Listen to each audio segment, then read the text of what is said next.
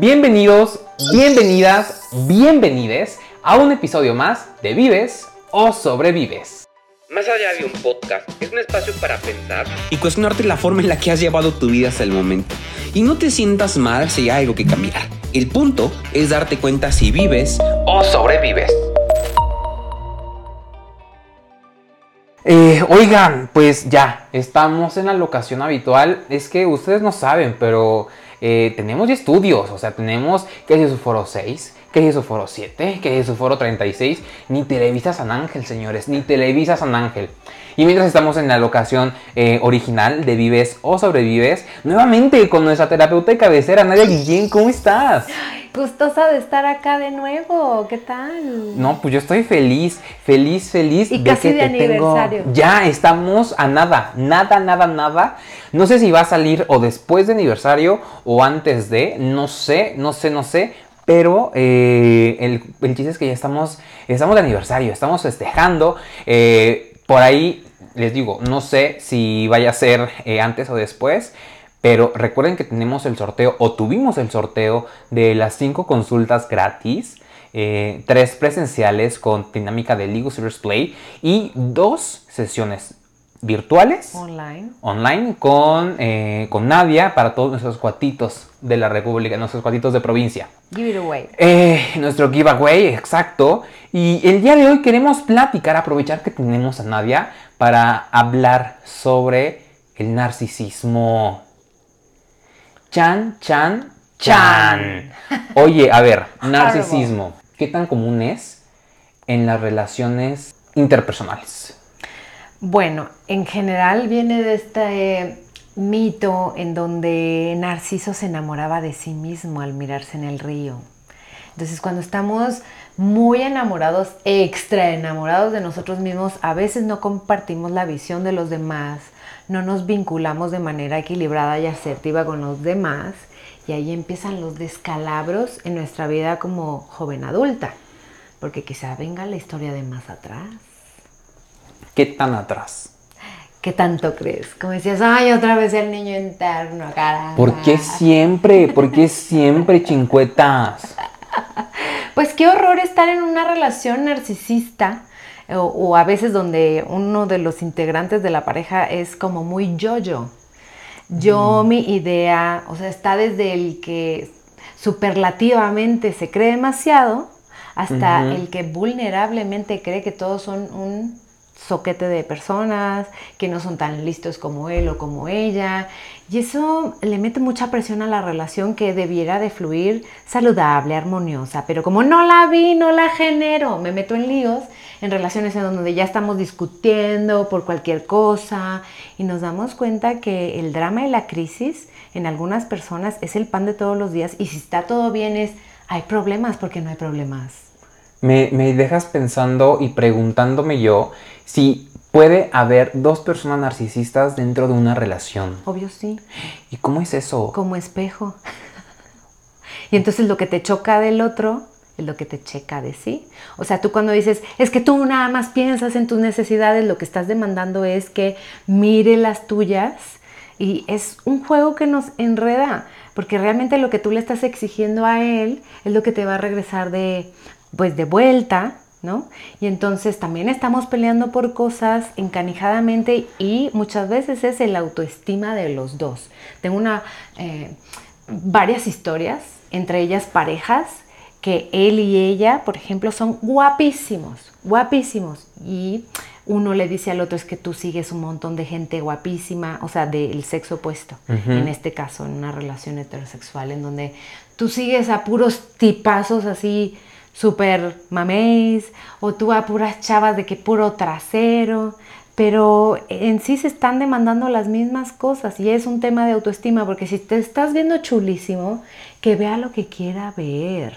Si tú te mantienes seguro o segura y aparte brindas un espacio en donde fluimos bien padre, no se te va. O si se va, se la pierde. Ah, no. En lugar de generar un espacio mutuamente muy a gusto, ese es el, el enganche amoroso, estar en conflicto y a veces no sabemos que lo estamos demandando. Por eso estamos ahí. Si no nos gustaran las relaciones así todas histéricas, no estuvieras ahí, honey. Y el que ya evolucionó en el tiempo y dice, no, es demasiado histérico o demasiada histérica o muy niri, sales corriendo por tu vida porque sabes que si entras ese ¿Ya hoyo, para qué? Para que salgas. ¿Por qué? Porque ya pagaste tarifa, en algún momento te costó un montón Ah, claro. salir de esas relaciones. Entonces, el que ya escarmentó no se vuelve a meter ahí. No, pues ¿para qué? Desde que hay las Si ya primeras sabes cómo va a señales. terminar la historia. Claro, entonces si es muy yoyista y piensa en sus necesidades demasiado, a veces no lo hace por mal, otras veces sí, pero ya es un juego tan arraigado que de aquí de en lugar de buscarle educar, sensibilizar, que se aprenda a conectar adecuadamente donde vas a invertir un montón de tiempo, es cambia la página si es temprano. Ok, tengo. mm, Se vienen muchas preguntas. A ver, ¿cómo puedo darme cuenta que soy narcisista? ¿Cómo puedo quitármelo? O se puede quitar y si sí, ¿cómo? Y una, no sé si es una tercera o es una cuarta. ¿Cómo saber también? Creo que va de la mano de la primera, pero ¿cómo saber si mi pareja es narcisista? ¿O qué tipo de narcisismos existe? O si lo tengo y no me he dado cuenta y el narcisista soy yo. Por ejemplo, Fuertes declaraciones. Por ejemplo, porque, a ver, me puedo, con eso que me estás diciendo del yo, yo, yo, yo, yo, yo, es muy yo. Entonces, no sé, se me viene a la mente, ¿será una persona narcisista? No sé, me, me lo cuestiono. Veme recordando las preguntas por si no las contesto. ¿Cómo saber si soy Pero narcisista? regla sí o sí para determinar temas de narcisismo o si yo lo tengo es eso que exijo, eso que pido yo de este a mi pareja le digo, es que tú te alejas y no se puede hablar contigo, te enojas, te apartas y entonces asunto arreglado, enojándote ya se arregló. ¿Cuántas veces lo hago yo? Antes de disparar una queja, quédate pensando si tú eres la primera persona que lo hace. Entonces, cuando estás apuntando a alguien muy fuerte de que se aleja o que en la reunión de la familia está con su cara de que ya me quiero ir, también se lo estoy haciendo yo, quizá. Puede ser. Y entonces ahí van a esos duelos de los dos, pueden ser como muy yoyistas, solo mis necesidades, o tenemos uno superlativo y el otro vulnerable. El otro en el fondo piensa, este es un tonto, yo soy la lista o el listo y tiene que poner orden. Cuando tonteas demasiado a los demás en tu cabeza, hay un tema desequilibrado de autoestima y es este tema de narcisismo. A veces el, el pasivo, que es vulnerable, solo está pensando que él no hace bien su trabajo, que el de la gasolinera es un descortés de mal servicio. Y con esta juicio y, y- y crítica aprendido, te das cuenta que también el narciso eres tú creyendo que nadie es suficiente porque tú no te crees suficiente a veces. ¿Narcisismo es igual a extrovertido? Mm, No, acabo de mencionar que puede ser el que se cree demasiado o el que es muy pas- pasivo e internamente no hace tanto alboroto, pero a veces es más agresivo. Ok, entonces confirmo que puede haber mucha gente introvertida que va caminando por la vida. Esa persona que anda con un perfil bajo, pero se la pasa pendejeando a medio mundo. A medio mundo, al país, que los señalamientos, que el que maneja estúpidamente en contra, da, da, quejes y Qué quejes y fuerte quejes, todo. pensando que él siempre tiene la razón o ella. ¿Y de dónde viene? A ver, la etapa del narcisismo se requirió al no cubrirse, por eso andamos hambriados en la vida, apuntando a los demás. Es decir, tú estás dentro de mami, te está gestando, naces, eh, un, flujo ideal es, te toma en brazos, te mira y empieza ahí la retícula, los ojos, la mirada, la vista, en conectarse con ese primer ser, primer vínculo que ah, te acuerdas que platicábamos acá entre comillas de la el síndrome de la madre muerta Cuando la madre no está presente, desde ahí empieza la desvinculación o eh, este dolor por vincularme o porque no estuvo ese vínculo. Aunque me dejes con la abuela, aunque me dejes con el tío, la tía, me parió mi mamá y yo la quiero a ella. ¿no? Te pueden dejar en, en el mejor lugar de diversiones, pero en algún momento dices, ¿y mi mamá? Entonces hay un periodo en donde después de que te lacta y pasan algunos proceso- procesos infantiles eh, con, con este peque, bueno, pues cuando me requiero vincular con ella, incluso caminar, tomar cosas, voltear y ver a mamá, ahí está. ahí está para mí. Me deja en la escuela y la veo llegar y ahí está para mí. Crece tu seguridad y te vas a este narcisismo de este juguete es mío, no lo presto, esta mamá es mía, esta paleta es mía. Esa es la etapa natural y saludable. Sin embargo, cuando mamá se va, se desconecta, me deja olvidado en la escuela, no va a mis eh, bailables, festivales. no hace la tarea conmigo, va creciendo mudamente esta sensación de no me quiere, no está, no está presente. No le ponemos ese nombre, pero te preguntas por qué no está mamá. ¿Por qué no me mira? Incluso empiezas a ver a tus amiguitos que les mandan lonchecitos, sándwich, a mí no. Estoy comiendo con la agua y mi mamá dónde está. Y entonces ese narcisismo, en lugar de cubrirse adecuadamente, que es yoyista, y luego ya soltarlo y seguir evolucionando saludablemente, me queda pegada la tecla con ese huecote. Y entonces todo es yo. Me llena de, mucho, de, muchos conflictos o dudas. O sea, por ejemplo, sé de casos que puedo, podría catalogar como narcisistas con toda la descripción que tú me estás dando en esos momentos. Sin embargo, son ejemplos en donde sus mamás han estado súper presentes e incluso podría atreverme a decir, sin temor a equivocarme, en exceso presentes. Claro. ¿Qué pasa ahí? O sea, ¿de dónde puede venir ese narcisismo entonces? Pues es que no nos entregamos los adultos a veces con asertividad, caes en sobreprotección, o sea, es un punto medio. Decíamos, el ser humano tiene a tiende a distorsionar las cosas. O se cree un montón o considera como cuando te hacen una evaluación, sí, todo bien, porque piensa a lo mejor al rato le resuelvo, o si digo la verdad, qué tonto, etcétera. O se desvalora o no le pone el, valor o el, peso que tiene a, su autoestima. Entonces, el no ser equilibrados, la combinación de cosas, no hay una matriz cuadrada en donde acomodemos en, en, esos cajones a la gente, es una combinación de cosas. Pero la mamá presente, sobre involucrada, pero temerosa, miedosa, llega papá y discuten, le mueve la seguridad al niño. Entonces, si yo me muevo, Papá viene a lo mejor la abraza en una pequeña tregua y mamá es mía. Y mamá nos, a veces esta escuela para padres tiene de pocos años acá o un tiempo relativo y no les explican a la mamá que se vale decirle al peque, él es mi esposo, te amamos mucho, saliste de aquí y tú el día de mañana, a como va creciendo, le explicas que él tendrá su propia pareja y tal. Es natural que yo quiera poseer a mamá y ella es mía y las niñas a papá, por ejemplo. Pero no le sabemos explicar a veces o hasta jugamos más con esos celos de mira cómo se enoja que nos besamos. Entonces es una combinación de cosas. Un adulto con heridas cría, cría a hijos con heridas. Fuertes declaraciones. Un exceso.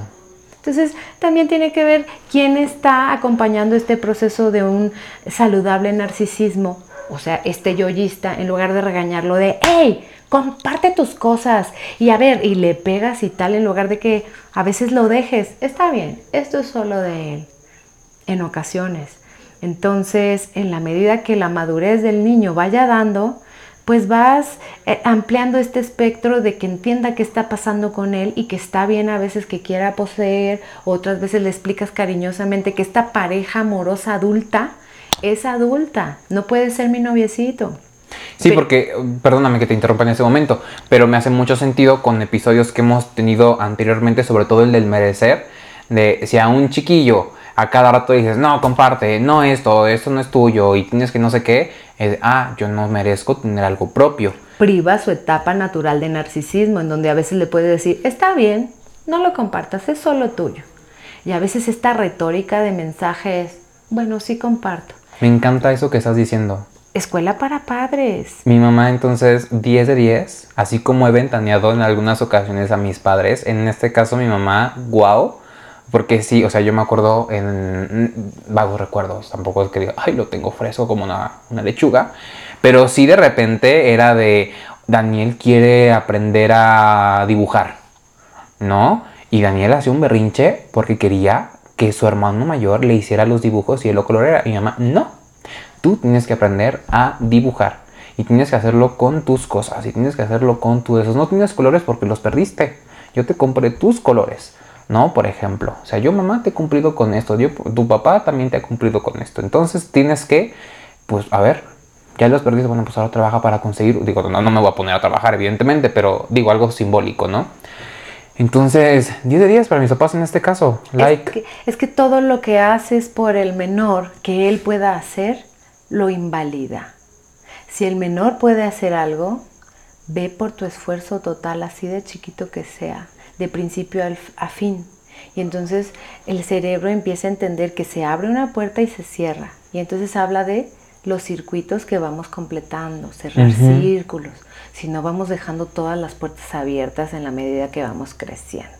Entonces, a veces bien, a veces mal, pero los papás hacen el esfuerzo que pueden. Claro. Y mientras que somos peques, bueno, les tocó a ellos esa responsabilidad de hacerlo bien o malo como pudieron, pero no, no hay queja. Si ya tienes 18 No. años, más tardar, te puedes hacer cargo de ti y de componer e- esos huecos que quedaron como en el idioma, como cuando estás aprendiendo inglés y no aprendiste el curso 1 adecuadamente y el 2, véngase a terapia, tome un coaching o métase a hacer cursos de inteligencia emocional, de gestión de proyectos, todo lo que te lleve a completar esos huecos que hubo. El tiempo no lo compone todo. Claro, no, a ver, y esto justamente, ese tipo de espacios, conversaciones que tenemos que sacan a relucir que hay mucho trauma generado por nuestras heridas de la infancia, no quiere decir que vayamos a, la- a con nuestros papás y los hagamos responsables de que ellos son los causantes de nuestros problemas actuales. No, a ver, simplemente es cuestionarnos qué es lo que tengo actualmente, en dónde estoy parado, como lo platicamos con el tema del Lego Serious Play. Y ahora sí, ver cómo accionar para mejorar, porque a ver, ya soy un adulto, ya, aunque tenga 17, 18, ya tenemos un libre albedrío, ya sabemos qué hacer, ya tenemos eh, esa conciencia y esa voluntad de poder decir quiero cambiar, quiero mejorar, ya sé que soy narcisista, bueno. Quiero cambiar el ser narcisi- narcisista. Bueno, pues vamos a hacer eh, cierto tipo de acciones. Como no lo puedo hacer solo, me acerco a los profesionales. En este caso, como eh, me acerco contigo para dejar de serlo. Y justo de ahí quiero eh, pasar a la segunda pregunta. ¿Cómo dejar las conductas narcisistas? Considero que es importante reconocer que a veces se me pasa la mano, por ejemplo, castigando a la gente por lo que me dio, por lo que no me dio, porque estuvo, porque no estuvo. El que sale más castigado es el que se aleja y cree que con su desprecio y desvinculación lastima a los demás. También. Entonces, a veces estamos metidos un montón en, ese rollo, en ese embrollo, y si no hacemos conciencia que hacemos un montón de cosas automáticas, jamás habrá cambio. Todo el mundo te puede apuntar y decir, eres cebra, tienes las rayas, tú te miras y dices, obvio no. Entonces, primero parte de esa persona. Si tú quieres educar a tu esposo, a tu hijo, a tu hermana, es muy cansado. Algo le tendrá que pasar a esa persona para que entienda que hay que hacer las cosas diferentes. En tu caso, ¿te acuerdas? Eh, nos conocimos en general cuando tú llegas al consultorio y dices, quiero darle un vuelco a mi vida. Por lo general, a veces las crisis nos llevan a decir eso honestamente y te pones a averiguar qué puedo aprender de mí mismo. Entonces, conciencia, como tomar decisión de ir a mirar y conocerme más, empezar a reflexionar eh, y, y tomar acción. Pero qué triste, la gente cambia por susto o por gusto. Entonces la vida, cuando te dio el susto de que se va el amor de tu vida, se va el proyecto de tu vida, te van a correr de donde vives, es entonces cuando te pones a accionar. Mejor mira este podcast y te puedes poner a buscar en la red test en relación a esto o averiguar un poco más. Y si tienes la pequeña idea o sensación que yo pudiera ser un poco narcisista, yoyista, o que la atención gira alrededor de mí, necesitas ir a pedir apoyo profesional porque no hay genéricos como tal. Hay que evaluar cada historia. Y por eso tenemos esos espacios para que justamente podamos detectar que somos narcisistas, detectar que estamos en una relación narcisista, por ende tóxica, tomar decisiones, si salirnos, tomar la decisión de quedarnos y tomar terapia, tomar la decisión de quedarnos y morir en el intento. Depende. Pero, pero lo intenté. pero lo intentaste, ¿no? Eh, depende ya qué tanto te guste eh, autoflagelarte. Pero justo, la idea es que nos quedemos, eh, nos cuestionemos, nos preguntemos qué, eh, qué es lo que estamos haciendo, qué es lo que estamos haciendo, con quién nos estamos juntando. Y ya que supimos que estamos en una relación narcisista, pues a ver qué hacer. Mientras tanto, ya cumplimos nosotros con dar qué es, cómo salir, cómo identificarnos, cómo dejar de serlo.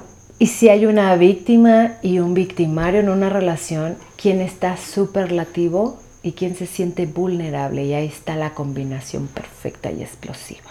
Uy, no bueno. No bueno, yo sigo descubriendo muchas cosas de mi pasado. De mi pasado. Todos, todos. Sí. Me llega gente de 73 años, por ejemplo, y, y habla de circunstancias que, bueno, como los de que el tiempo todo lo acomoda, obvio no, pero a esa edad le dan vuelta a las cosas, cañón, pero se tienen que entregar al proceso. A veces también vamos sesgados, es voy y asomo a la agüita un piecito, un dedito, y ah, está bien fría y salgo corriendo, está bien, entonces no era tu tiempo, pero ten la curiosidad de curiosear quién está allá adentro y no enfrente. La salida está hacia adentro. En alguna ocasión me tocó salir con un niño, niño de niño bien, ya Chulo, sabes. Chulo, guapo. De todos, todas las veces, todas las veces. y era muy yo-yo, muy yo-yo, muy demandante, Mm, control. en exceso. Y tú le puedes estar diciendo, mañana me operan de la muela, dos días que después. nunca tienes tiempo para mí". O vamos a salir y ni se acuerda que te iban a operar de la muela. O sea, solo ve sus ¿Sí, necesidades. ¿Qué me dijiste que ibas a hacer? Ah, nada, ¿verdad? Ah, sí. O ni me acuerdo qué me dijiste, es, yo quería que me acompañaras en dos días a comprar un, un- un blazer nuevo y tal, y tú pensando, o sea, si eres como muy eh, pasivo en el sentido de expresarte, nada más te quedas pensando, qué feo, no me preguntó, y te empiezas a hacer historias en lugar de decir, a ver, una, lo de la muela. Dos, le dije del cumple de mi mamá que estaba yo pensando en un súper regalo y en lugar de preguntarte al menos cómo te fue, tampoco, por ejemplo. Y no sé, ibas a tener un proyecto genial en la oficina o un nuevo cliente, también le medio contaste, pasa el tiempo y no te pregunta, esa persona solo mira para sí misma. ¿Y quién tiene la culpa de estar en esa relación? ¿Narcisismo es igual a psicópata? O es que, a ver, por ejemplo, luego pasa que hay, hay parejas que te alejan, te aíslan, te minimizan. Te, te, te, te, como si no tuvieras voluntad. Exactamente, ¿es lo mismo? ¿Es un paso A? ¿Qué pasa en ese tipo de casos? Vamos a decir que en cada persona se entrelazan un montón de diagnósticos, digamos. Entonces ya hablas de personalidades y, y de otras circunstancias en donde puede, pueden parecerse características. Si el psicópata llama la atención, puede hacer cosas como hasta el, borderline, o sea, que lo lleven al límite, para bien y para mal. Entonces necesitaríamos como catalogar y estructurar de manera adecuada. Sin embargo, Mejor hazte un listado de qué cosas estarías esperando de tu nueva relación, que te gustaría eh, hablar o proponerte a ti mismo de yo necesito vivir en paz, porque todas mis relaciones han sido en crisis o salgo perdiendo, ¿qué quiero ya? Y cuando puedes sacar eso y poderlo escribir o mapearlo con, eh, o, o hacer modelos con Lego Serious Play o algo más visual y tangible en lugar de ser persona nube. Persona nube solo estoy pensando que está bien, que está mal, pero estoy perdido en, en esta como bola de ligas. Ponle orden y ve sacando las azules, las rojas. ¿Y cuáles quiero? En mi próxima relación, más amor, más compañía. Entonces, si estoy viendo la tendencia de una relación en donde me dejas muy solo, eh, no tenemos conversación como de mis cosas, mayormente el 80% hablamos de ti, de tus proyectos, ¿qué hago ahí? Digo, también está el otro lado de demandas demasiada atención, balancearlo, porque a lo mejor tu intención es hablar todo el tiempo de ti y ahí están otra vez los espejos. Entonces, una constante valoración, pero si tú solo tomas terapia con tus amigos, ah, lo siento, es subjetivo. Si únicamente quieres arreglar las cosas con puro podcast, qué útil, pero aquí nos ha constado que nos dicen, oye, de oírlos, empecé a ir al psiquiatra y me di cuenta que tenía un tema, o, o médico, endocrinólogo, desde la tiroides, mi cansancio y mi hartazgo tenía que ver con la tiroides. Necesito involucrar a un especialista. Me recalibra esto y tengo la energía, la disposición, el gusto, la felicidad. Dices, oye, tantita medicina monitoreada y la suelto y volví a vivir. Ay, no, estadísticamente hablando, por ejemplo, en temas de depresión, 10 años en promedio se tarda la gente en accionar. No es lo mismo estar deprimido a veces que tener un tema de depresión. Pero si estoy perdido en la nebulosa pensando de que a mí no me va a pasar o me asusto que a mí me va a pasar todo y sobre tomo consultas, equilibrio, señores. Qué fuerte todo, o sea, nos podemos ir hablando de muchísimas cosas. Muchas cosas interconectan. Entonces no podemos hacer casillero de si es rubio ojo azul, es crazy. O es border, Claro. si tiene esto y el otro. Es una combinación de cosas y el 50% es mío. Me me hace, me me aparta, me me meme. Usted no se dio cuenta que ya creció, es elegí dejarme llevar de este tobogán que íntimamente me tenía enganchado, pero fuera de la cama me quería yo morir. Entonces la mitad de usted no está en congruencia porque está allá y la otra mitad, pues, los tres centros, mente, lo que siento y mi sexualidad, ¿se puede empatar o embonar con el otro? Fuertes declaraciones. Se puede. Nadia, te quiero agradecer muchísimo por esos espacios como siempre. Y es evidente, o sea, no podemos encasillarnos y autodiagnosticarnos o autoencas- autoencasillarnos en una sola cosa. Es por eso que tomamos esto como punto de partida. Y en caso de que tú sientas, presientas que eres eh, narcisista u otro tipo de de cosillas que existen por el- en el mundo de la, de la salud mental, acude con un profesional. Por ejemplo, tenemos a Nadia Guillén, eh, la pueden encontrar en arroba Nadia-Guillén-Psicología en TikTok, en Instagram. Y pues, Nadia, gracias por, por, por nuevamente compartirnos de tu conocimiento, por compartirnos de ti en este podcast y me encanta siempre recibirte. Muchas gracias y tengamos los ojos bien abiertos, el alma dispuesta y hasta esta línea de arraigo sexual dice y los genitales también latiendo con el corazón y con tus ideas, en donde si somos muy yoyistas, ve a averiguar quizá hasta de dónde inició o cómo le puedes dar la vuelta. Porque si quieres una nueva pareja, un mejor trabajo, un jefe menos histérico y tal, la solución siempre, siempre está adentro, no afuera. Afuera es un espejo de lo que no tengo resuelto acá. Ok.